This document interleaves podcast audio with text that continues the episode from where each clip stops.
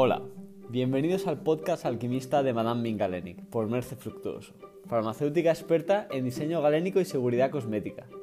Te invito a este nuevo episodio en un lugar donde mensualmente entrevistamos a personas del mundo de la ciencia, cosmética, bienestar y tendencias de la moda y el arte que influyen en nuestro día a día.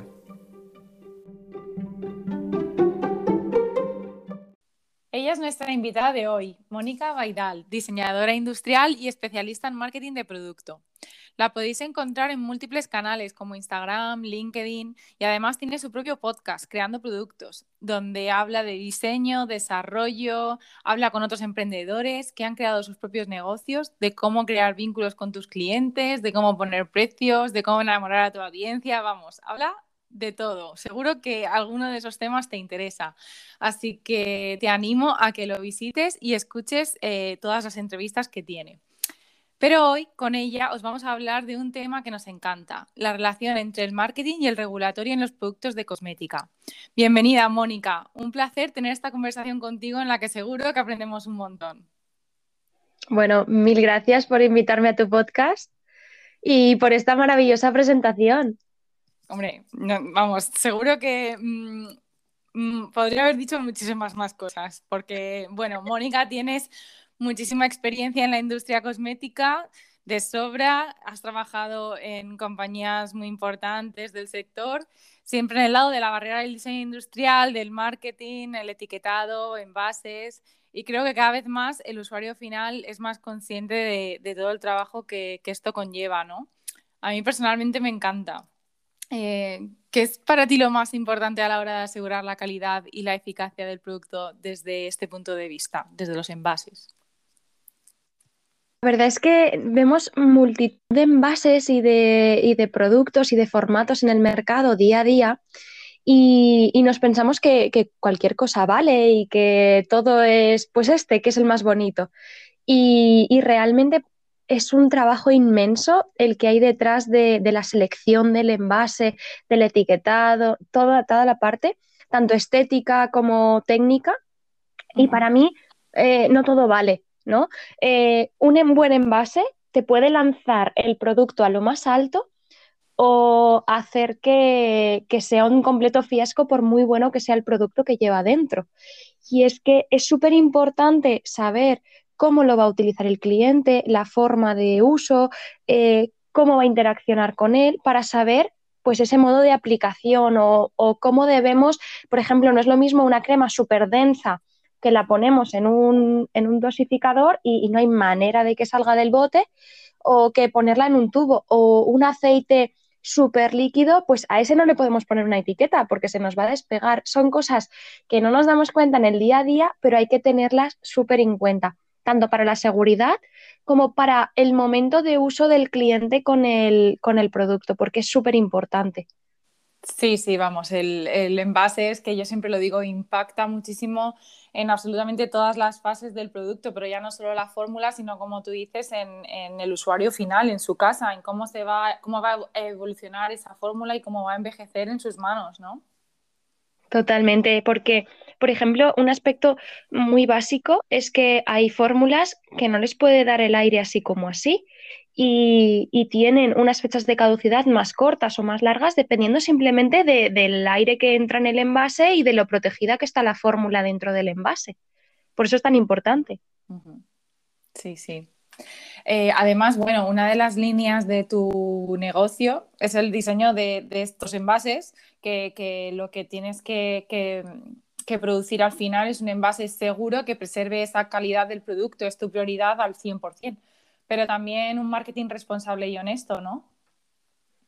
Totalmente. Yo para mí en la vida las mentiras tienen las patas muy cortas y si van de la mano de empresas, mucho peor porque hoy en día eh, estamos en la era de la comunicación, de que lo tenemos todo por escrito, todo con imágenes, y, creo que si tú haces las cosas bien, es algo que te avala y que te da un respaldo. Eh, en realidad con la cosmética, tú lo sabes mejor que nadie, no hay una normativa muy estricta como puede haber en otros sectores como la alimentación y, y se suelen tomar licencias. Y además incluso en las normativas que hay no se suelen regir al pie de la letra al 100%. Hay marcas que ponen, por ejemplo, el icono de que no testan en animales cuando está prohibido ponerlo en la Unión Europea porque no se puede testar con animales. Y son cosas que, unos quieren poner y no las pueden poner porque no es legal, pero los otros sí que las ponen y hay un poco ahí de lucha y de conflicto porque no todos juegan con las mismas normas. Entonces yo para mí siempre hay que ser responsable con lo que se comunica, no engañar al consumidor, porque al final eh, esas cosas salen y, esas cosas se, ven. Y, creo que hay que ser honesto y ir con la verdad por delante. Explicar qué, cuál es tu ventaja competitiva, cuál es tu valor y en qué se diferencia tu producto del de los demás. Y habrá gente al que le enamore tu producto y, sea el mejor del mundo y habrá gente a lo que no. Y no pasa nada, pero creo que, se conecta siempre desde la verdad y desde la honestidad. Sí, a ver, como en todas las legislaciones, pues existen los vacíos legales, ¿no? Y, y yo siempre lo, claro, yo siempre lo digo, o sea, existen vacíos legales en casi todo, pero eh, ahí está tu propia honradez ¿no? a la hora de hacer las cosas y decir, no, pues yo me gusta hacer las cosas bien, aunque yo sepa que por este camino me puedo escapar, pues no me gusta porque, pues porque puedo perjudicar indirectamente a otra persona o, lo que sea. Pero sí que es verdad que, que, bueno, nosotros en cosmética tenemos los criterios comunes que se recogen en el, en el Real Decreto 85-2008 y en esos criterios comunes, uno de ellos es el criterio de honradez. O sea que, que al final, eh, pues sí, existen esos vacíos legales, pero también es como, bueno, pues también existen las pistolas, pero no, la, no, no, vamos a coger una y pegarle un tiro a alguien porque está mal, pues eso, ¿no? O sea, no es lo mismo, exagerado, porque me gusta el drama, pero, pero, pero es verdad, o sea, es un poco eso y que a nivel de, marca es muy difícil labrarse una imagen y construir una marca con fundamentos, con todo sólido y muy fácil destruirla en cinco minutos. Sí. Entonces hay que, hay que construirla con unos cimientos sólidos y firmes y, y buenos para que no sea fácil de destruirlos en cualquier momento.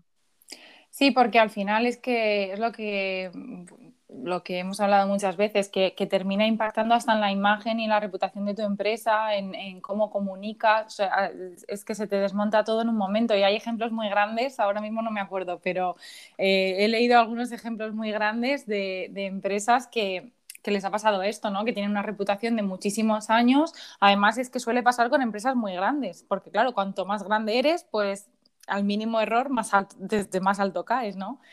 Y, sí que hay ejemplos de, este tipo de, meteduras de, pata, pero bueno, que al final, pues todos somos humanos y podemos cometer errores, pero sí que es verdad que si nos mm, regimos todos por los criterios comunes e intentamos no aprovecharnos de los vacíos legales para hacer eh, lo que no hay que hacer. Pues, Las friquiñuelas.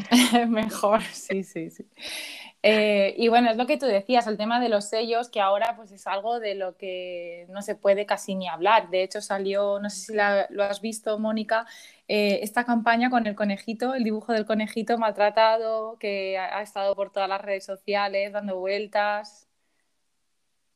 Sí, sí, sí, la verdad es que sí, están haciendo una campaña inmensa y, y, a mí me llama mucho la atención porque, porque es eso, que eh, cuando empezaron a quitar todas las frases de no testado con animales, porque ya la normativa lo prohibía, eh, yo trabajaba para, un proveedor de Mercadona y empezamos a quitarlo de todas las etiquetas.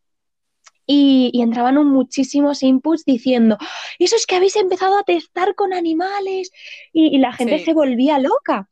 Y, realmente eh, lo que pasaba es eso, que había mucha desinformación y, no sabían realmente eh, lo que estaba pasando, que es que estaba prohibido ponerlo porque no se podía testar. Y ahora con todo esto eh, vuelve a surgir un poco todo este tema y dices, ¿qué desinformación hay? ¿Qué falta de, saber realmente leer los productos? Pero todos, eh, porque... Hay ahora eh, colectivos que están haciendo mucha campaña para saber leer los, los etiquetados de los productos alimentarios, que también había mucho, mucha, controversia ahí. Sí, Y, creo que nos pasa exactamente igual con, la cosmética. Creo que es algo que utilizamos todos los días y deberíamos conocer mucho más y, y saber qué nos estamos poniendo y saber leer el etiquetado como toca.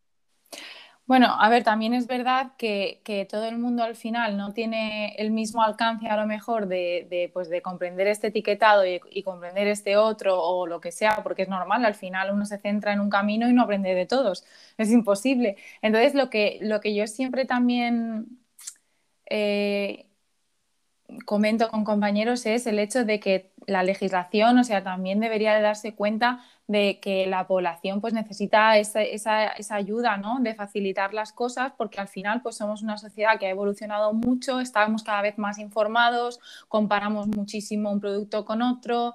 Eh, cuando alguien va y compra algo, no lo está comprando, ya cada vez menos se compra al azar. Tú ya has comparado este con este en internet, has buscado en Google, entonces en realidad... Eh, facilitar un poco las cosas, porque son temas complejos. Eh, sí, en, Europa está prohibido testar en animales, pero sabemos que en otros países del mundo eh, la marca no quiere testar, pero el gobierno de ese país te obliga a testar. Entonces, eh, es obligado. Claro, o sea, ese producto en sí no ha estado testado en Europa, pero la marca testa en otros países, claro, es complicado. Entonces, yo también, también veo ese, ese hueco ahí en el que el, consumidor dice, bueno, pero es que yo no me tengo que aprender todas las legislaciones ni tengo por qué saber la historia de todas las marcas, algo que facilite esa lectura, que también lo entiendo.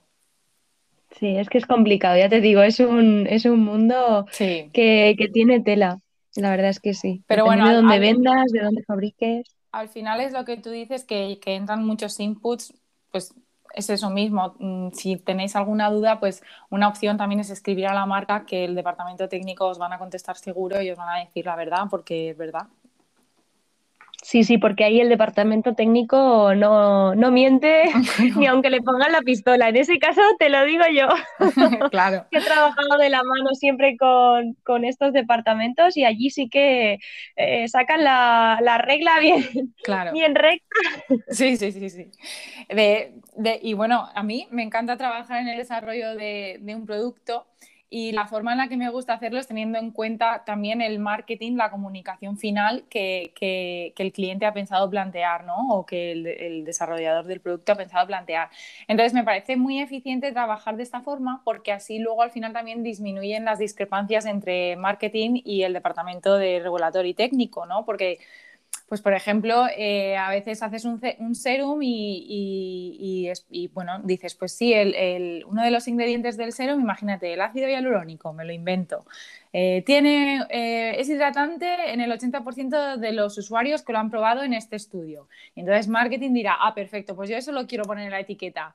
¿No? Y entonces viene el de regulatorio y dice, no, no, no, no, no, para, que eso no se puede poner así, ¿sabes? No puedes poner que tu serum final es eh, hidratante en el 80% de los usuarios. Tiene que ser el producto en su conjunto, tiene que haber sido testado y tienes que poner los resultados del producto en su conjunto. No puedes decir que porque un ingrediente lo tenga, todo tu producto lo tiene. Entonces, eh, al final ahí es donde empiezan eh, los choques, ¿no? De, bueno, pues yo quiero decir esto, tal. ¿Cómo te gusta a ti trabajar el etiquetado y las reivindicaciones para sacarle el máximo partido sin afectar al briefing técnico, al regulatory? Pues mira, me hace muchísima gracia esta pregunta porque me recuerda a todas las luchas que hemos tenido y a todas las peleillas, ¿no?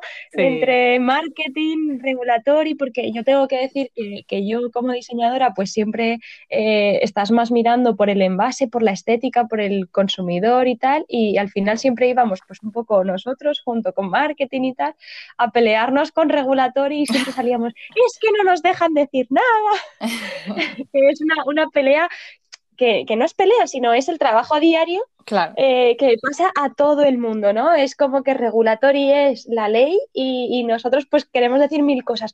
¿Y por qué si él lo dice yo no lo puedo decir? Y siempre te dicen, porque nosotros cumplimos la norma, porque nosotros hacemos las cosas bien.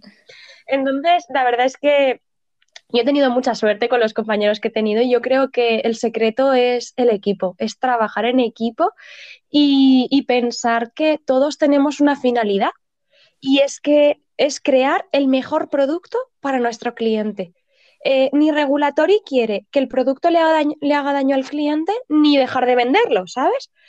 Y marketing quiere vender eh, lo mejor posible el producto y comunicar las bondades, pero tampoco quiere que se lo retiren, ¿sabes? Porque no cumple con la normativa. Entonces, al final, todo el mundo tenemos un objetivo común. Y, y, a mí lo que más me gusta es trabajarlo en equipo y sentarnos y habían sesiones en las que hacíamos ese pequeño brainstorming de decir, bueno, pues esto es lo que marketing quiere poner, vale, vamos a ponerlo encima de la mesa. Regulatory, pues por supuesto que tachará lo que no sea correcto, pero muchas veces marketing al estar eh, cortando un poco esas alas de creación, que los de marketing son muy creativos, los diseñadores también, pues se sienten un poco eh, con las manos atadas en ese momento. Y creo que ahí eh, hemos logrado resultados buenísimos cuando se ha puesto todo encima de la mesa y se ha propuesto ideas tanto por parte de regulatory como por parte de marketing, porque al final, cuando se trabaja en equipo, es cuando se consiguen los mejores resultados y cuando nos damos cuenta de que todos tenemos el mismo objetivo común, que todos estamos en el mismo barco y que al final todo va para mejor. Pues sí, eso es una forma muy inteligente de verlo porque es verdad, a veces en la vorágine del día a día pues no nos damos cuenta de que esas discusiones, entre comillas, que no son discusiones, son eh, pero... reuniones de trabajo, que al final pues dices, eh, pues mira, es que, es que estas cosas son por el producto, por lo porque, es lo, porque estás intentando hacerlo mejor para que los usuarios disfruten del producto sin problemas, para que el producto también se venda y para que todo vaya bien. Y al final todos llevamos ese objetivo, en realidad, no es nada personal. Pero claro, eh, lo ideal es lo que tú dices, montar el producto desde el principio.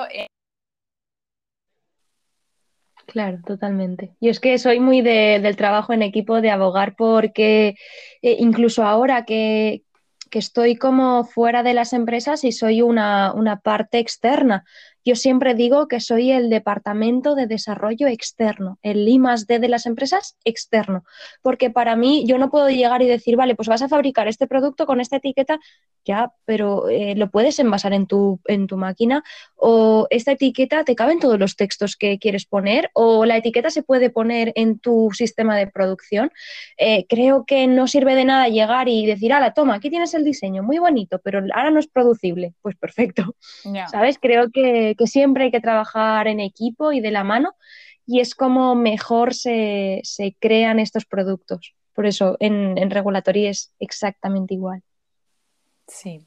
Y, bueno, eh, por no hablar del término que, se está escuchando mucho ahora también por todas partes, eh, del marketing del miedo. ¿eh?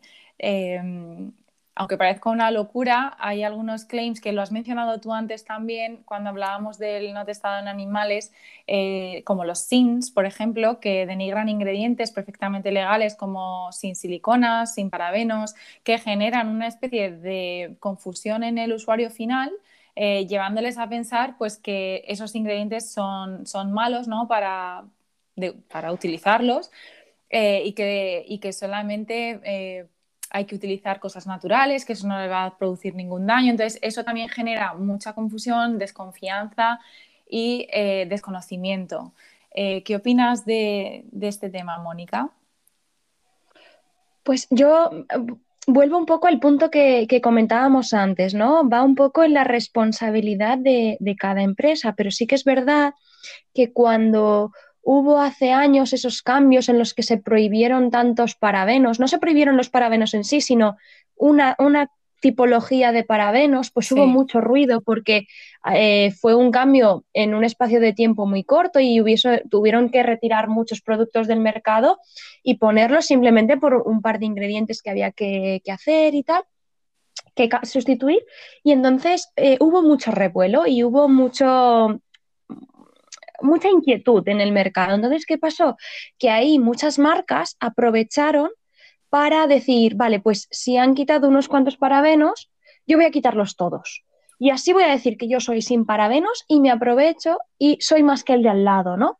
Es como que, el de al lado sí que lleva parabenos, que están prohibidos, y, yo no. Y realmente era una verdad a medias.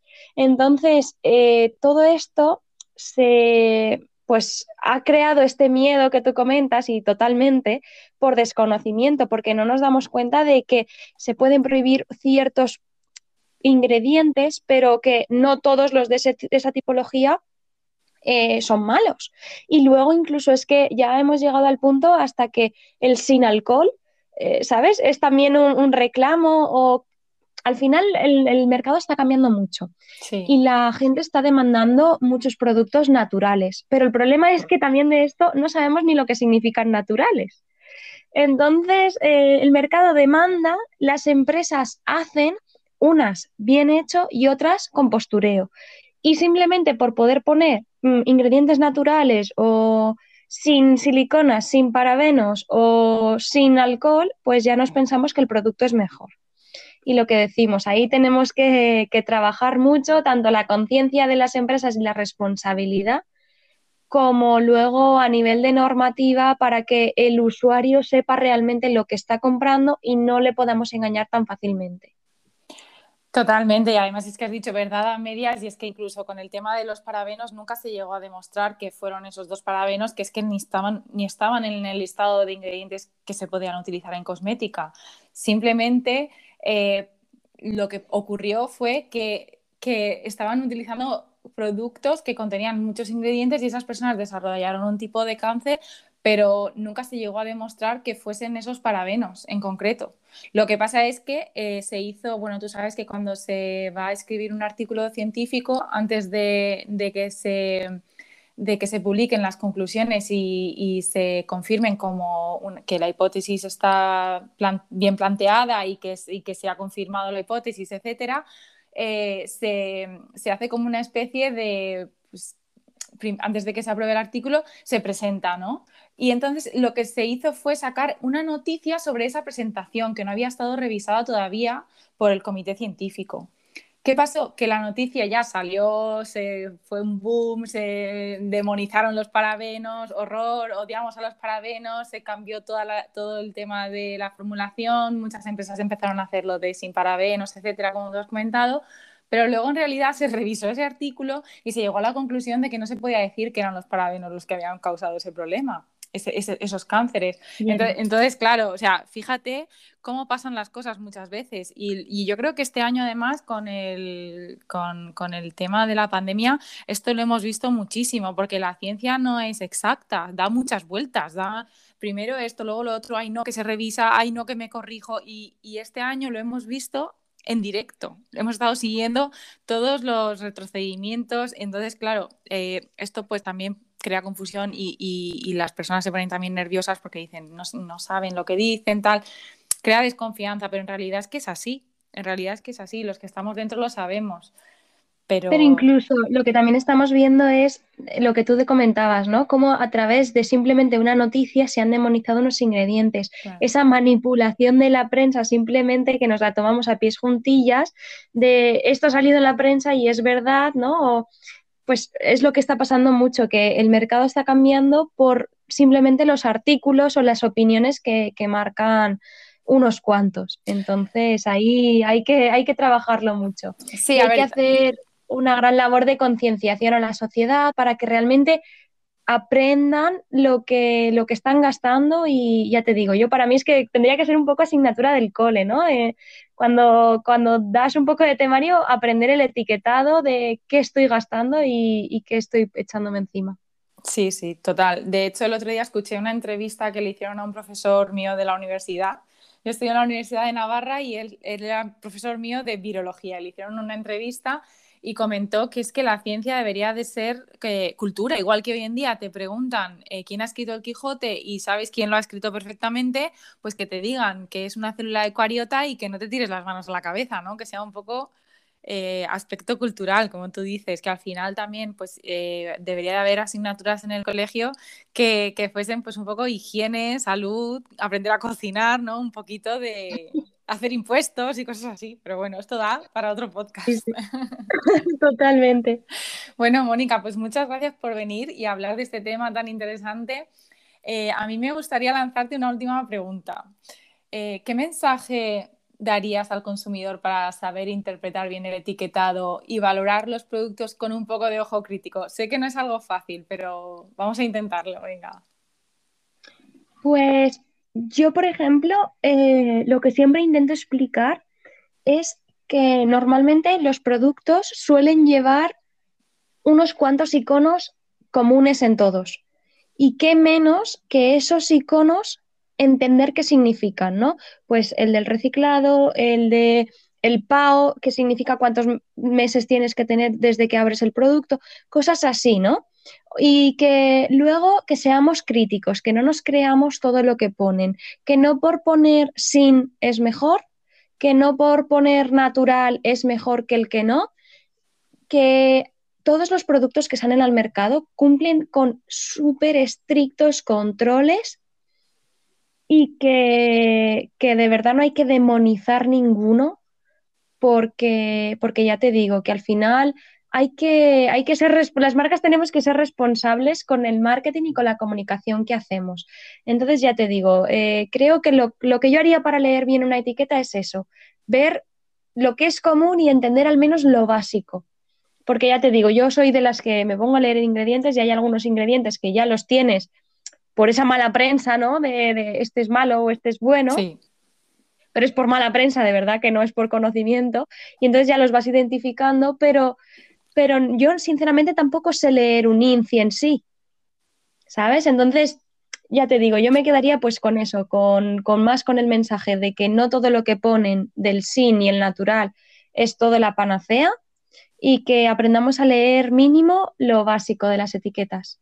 Claro, es que esto es súper importante. Al final, eh, creo que el usuario normal no tiene que a lo mejor estar analizando el INCI o viendo los ingredientes, porque al final lo que, el mensaje que has mandado es el, clave. O sea, los ingredientes que se usan son eh, los permitidos, son seguros, han estado testados y super testados y su seguridad está mega comprobada.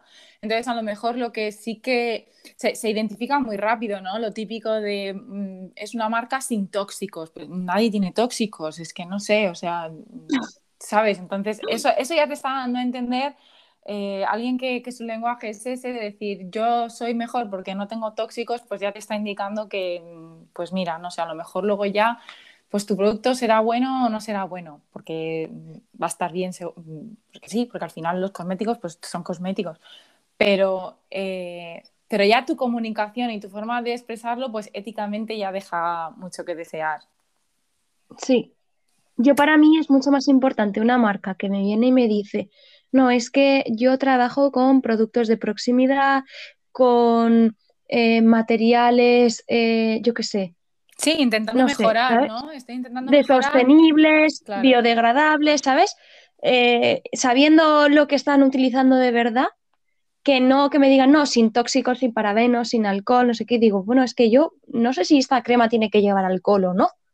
Es que yo no soy nadie como para saber si esas siliconas me ayudan o no, o me, ¿sabes? O me benefician, porque luego también queremos que los productos sean eficaces y eficientes. Claro. dices, es que las siliconas van bien para según qué cosas. Luego a lo mejor queremos que no se nos encrespe el pelo y a lo mejor esas siliconas que no son malas eh, son las mejores. Claro, o queremos que el maquillaje nos quede muy bonito y que no se flaquee o que no salgan gorritas. Es que, claro, es que Claro, no, es, eso. Por eso. Es eso, sí, sí. Yo tengo, tengo una, situación que, me parece muy curiosa y muy anecdótica, y es que mm, recuerdo una reunión en la que queríamos em, darle un, un restyling a, una, a, un producto, pero un restyling tanto de fórmula, una reformulación, como estéticamente.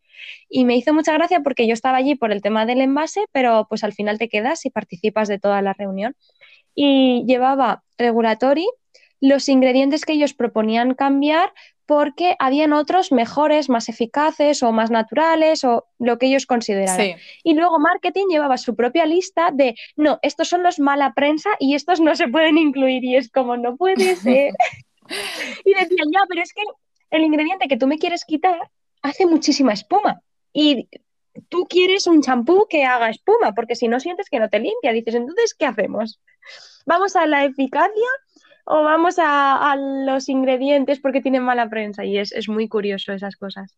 Claro, no, al final, es que, es que al final dices, claro, eh, entiendo ¿no? la postura de, de, marketing de no querer chocar con la sociedad, pero es que hasta qué punto nos tenemos que dejar llevar por, por la sociedad o educarla comunicar bien y educarla, ¿sabes? Que es al final Totalmente. a lo mejor pues lo que debería de ser la, la, misión ideal. Cada uno que tenga su misión, pero a mí, me parece una buena misión, la de educar.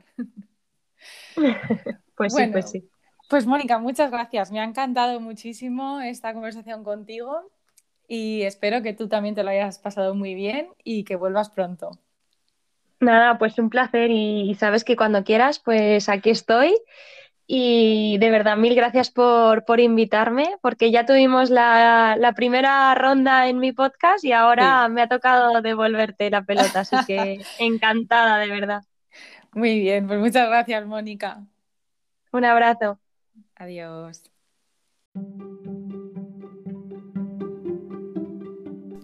Muchas gracias por escucharnos. Si no quieres perderte ningún capítulo, suscríbete a nuestro podcast o síguenos en Instagram. Si escuchas en Apple Podcast, recuerda que puedes regalarnos una estrella si te ha gustado. Nos vemos en un capítulo nuevo el mes que viene.